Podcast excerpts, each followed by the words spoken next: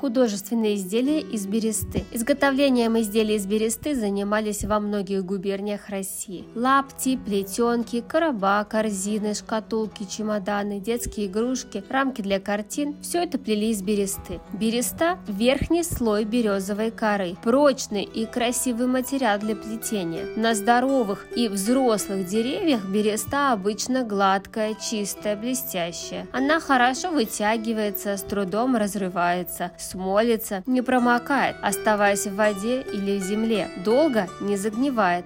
Эти свойства бересты и обуславливают ее широкое применение. Для работы из бересты требуется несложное оборудование – ножи, иглы, болванки. Существует три способа плетения – косое, прямое и узорное. Косое плетение применяется при выделке вещей с углами – чемоданы, шкатулки, коробочки. Прямое – при изготовлении цилиндрических изделий, а узорное – при создании орнаментов. Собирают бересту ранее ранним летом, когда в дереве прекращается движение сока. Раньше пластины бересты смазывали постным маслом и укладывали горизонтально ровными пластинами. Потом чистили, разделяли на слои, резали на полоски, из которых и появлялись в умелых руках босики, летняя обувь на босу ногу, плетенки и короба для хранения муки, крупы и солонки. С приходом в сельскую местность потока промышленных бытовых товаров берестяное производство оказалось заброшенным. Казалось даже, что промысел и вовсе утрачен. Только в конце 20